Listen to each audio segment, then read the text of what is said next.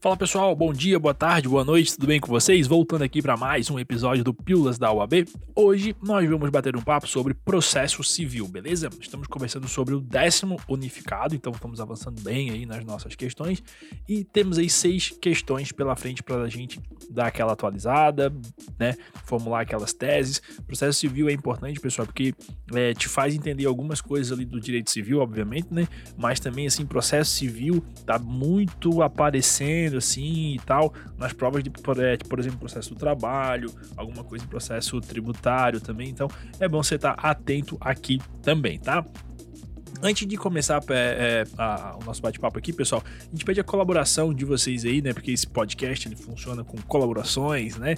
Mais colaborações é, é tranquilas, assim. Então, se você não segue a gente uh, na sua plataforma de áudio, é por favor siga a gente, avalie a gente, isso é bastante importante aí para que a gente continue com o trabalho, tá certo? É, principalmente se você ouve a gente pelo Spotify. Então, pô, segue a gente se você ainda não segue e avalia o podcast, beleza? É bastante interessante, assim, se você puder avaliar, dar as cinco estrelinhas ali pra gente. E também lá no Instagram, no arroba pílulas da OAB, todos os dias tem uma coisinha nova lá para você dar uma bela de uma avaliada, de uma estudada, porque são coisas que caem na prova com toda certeza, tá bom? Então vamos aí para o nosso bate-papo de hoje. A questão número 1 um fala o seguinte: olha só.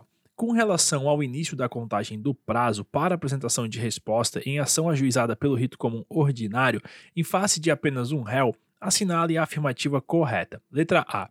Em se tratando de citação postal, começa a correr o prazo a partir da data da juntada dos autos do aviso de recebimento aqui está correta, tá, pessoal? Porque olha só, salvo disposição em contrário, é, considera-se o dia do começo do prazo a data de juntada dos autos do aviso de recebimento quando a citação ou a intimação uh, for pelo correio, beleza? Artigo 231, inciso 1, tá?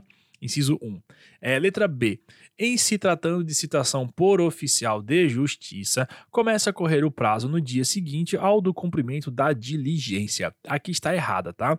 Também artigo 231, só que daí o inciso 2, que diz que começa a correr da data da juntada aos autos do mandato, mandado cumprido quando a citação ou a intimação for por oficial de justiça, tá bom? A da data da de juntada aos autos. Boa? Letra C. Em se tratando de citação por carta precatória, começa a correr o prazo no dia em que a carta é devolvida ao juízo de origem. Também está errada, só que aí é o inciso 6 do 231, que fala que é a, da a data de juntada do comunicado de que trata o artigo 232 ou não havendo esse, a data de juntada da carta aos autos de origem devidamente cumprida, quando a citação ou intimação se realizar em cumprimento da, de carta, beleza? E aí, por fim, pessoal, temos o seguinte: letra D. Em se tratando de citação por edital, começa a correr o prazo no dia seguinte ao da publicação do referido edital. Também está errada, tá?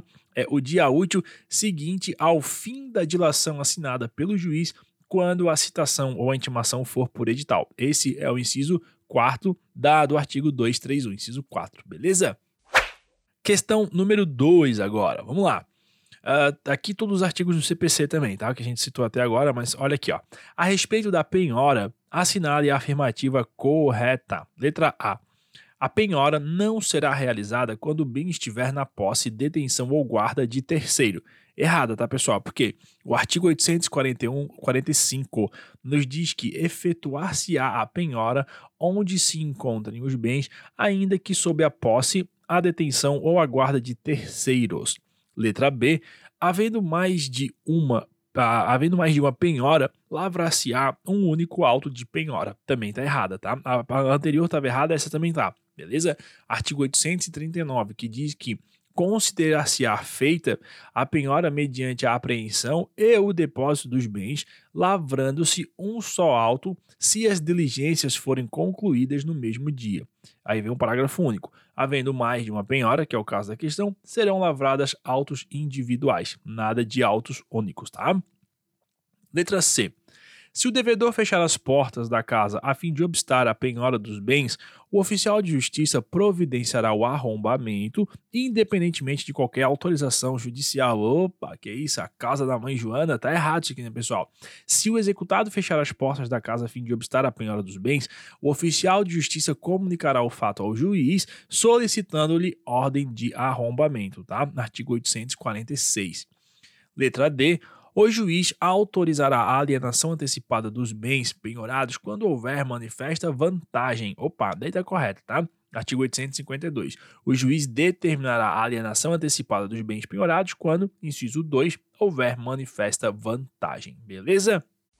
Questão número 3 agora. Também aí todas do, do CPC. Olha só. A respeito da capacidade processual, assinale a afirmativa correta. Letra A. Os municípios serão representados em juízo, ativa e passivamente, pelo prefeito ou pelo procurador. Correta, né? Artigo 75, tá? Do CPC. Serão representados em juízos, ativa e passivamente, inciso 3, o município por seu prefeito ou procurador. Letra B. O juiz de plano deverá extinguir o processo sem resolução de mérito ao verificar a incapacidade processual ou a irregularidade da representação das partes. É, aqui está errada, tá, pessoal? Aí é no artigo 76, ó. Verificada a incapacidade processual ou irregularidade da representação da parte, o juiz suspenderá o processo e designará prazo razoável para que seja sanado o vício. Boa? Letra C.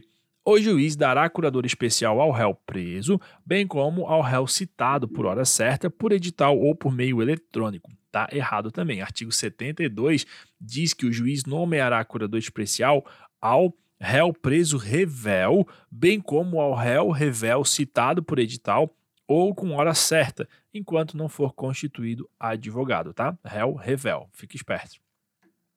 Letra D. A citação dos cônjuges nas ações que versem sobre os direitos reais imobiliários é prescindível. Prescindível. Tá? tá errado isso aqui, tá, pessoal? Olha só.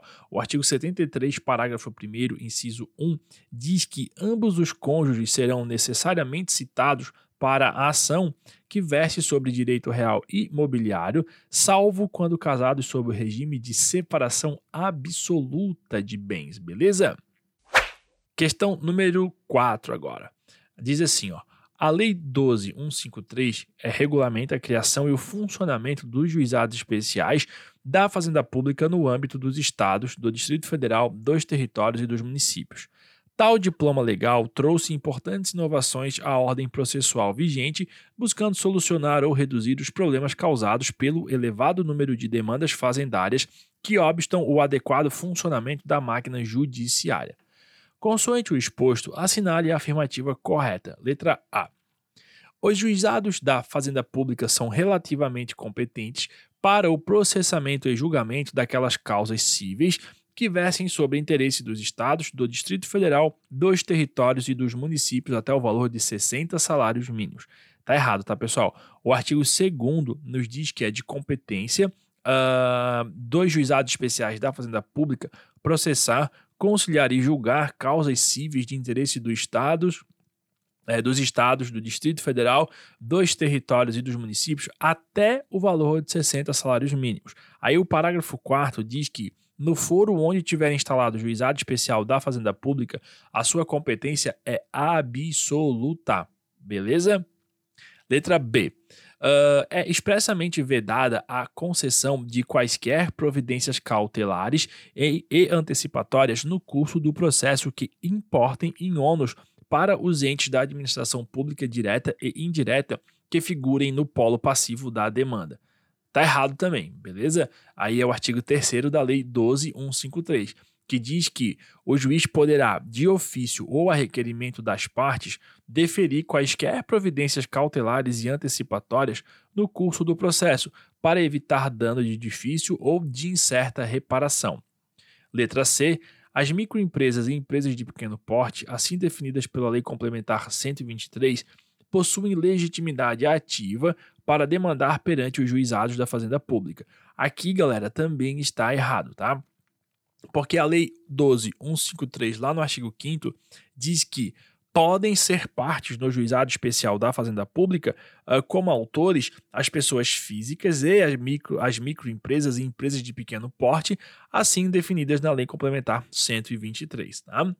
Para fechar essa questão, tem a letra D, que fala que o representante legal da pessoa jurídica de direito público, no âmbito dos juizados especiais da Fazenda Pública, disporá de prazo quádruplo para contestar e prazo em dobro para recorrer. Ô, oh, barbaridade, né? Tá errado também, tá, pessoal? Ó, no artigo 7 diz que não haverá prazo diferenciado para a prática de qualquer ato processual pelas pessoas jurídicas de direito público, inclusive a interposição de recursos, devendo a citação para a audiência de conciliação ser efetuada com antecedência mínima de 30 dias, tá? Lembrando, pessoal, que aqui a gente está falando do juizado especial da Fazenda Pública, tá? Lá da lei 11, é, perdão, 12153, beleza?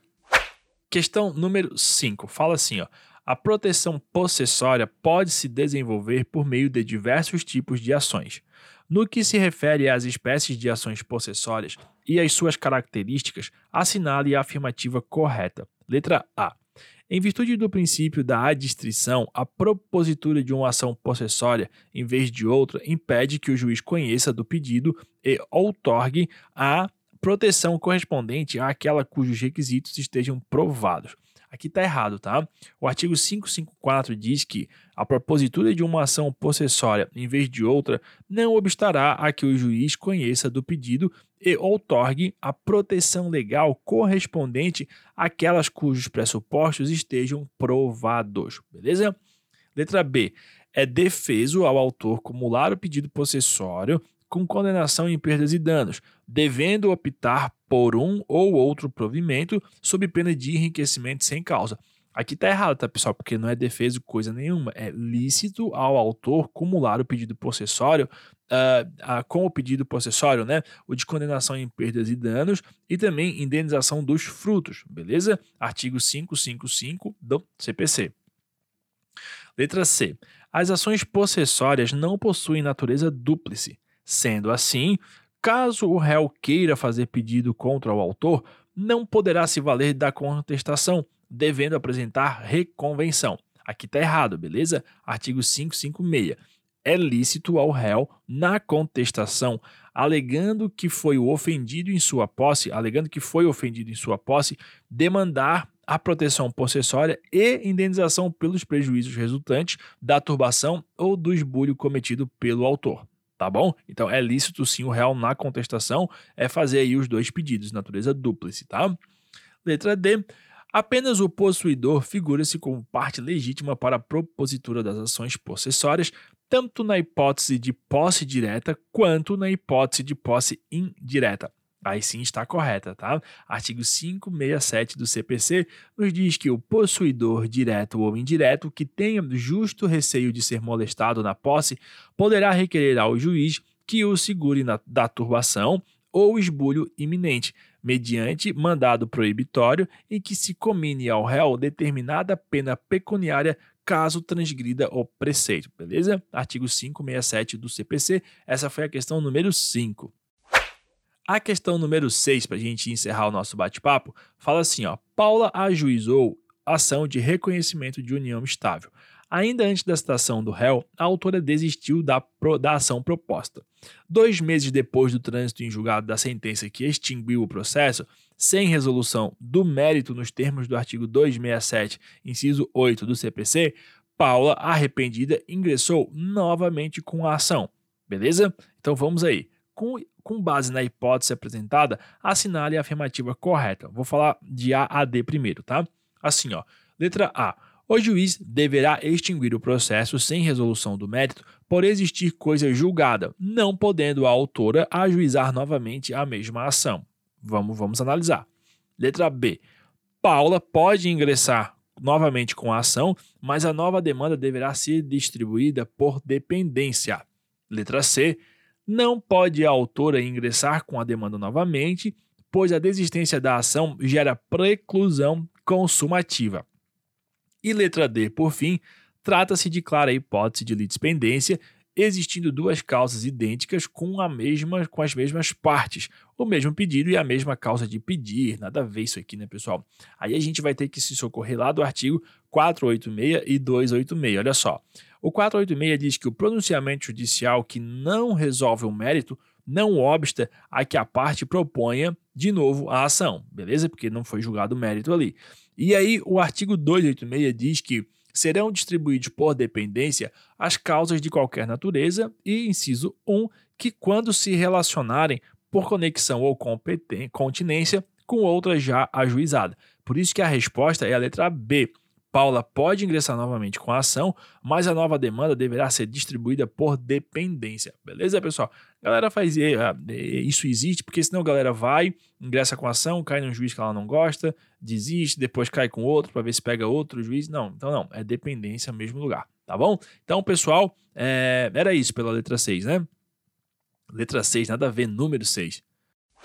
Pessoal, era isso por hoje, tá? Muito obrigado aí pela sua audiência. Não esquece de seguir a gente aqui no aplicativo de onde você ouviu. Segue a gente lá também no Instagram e, pô, dá aí, avalia a gente ali no Spotify, que vai ser bastante legal e importante pra gente também, tá bom? Forte abraço e até mais. Tchau, tchau.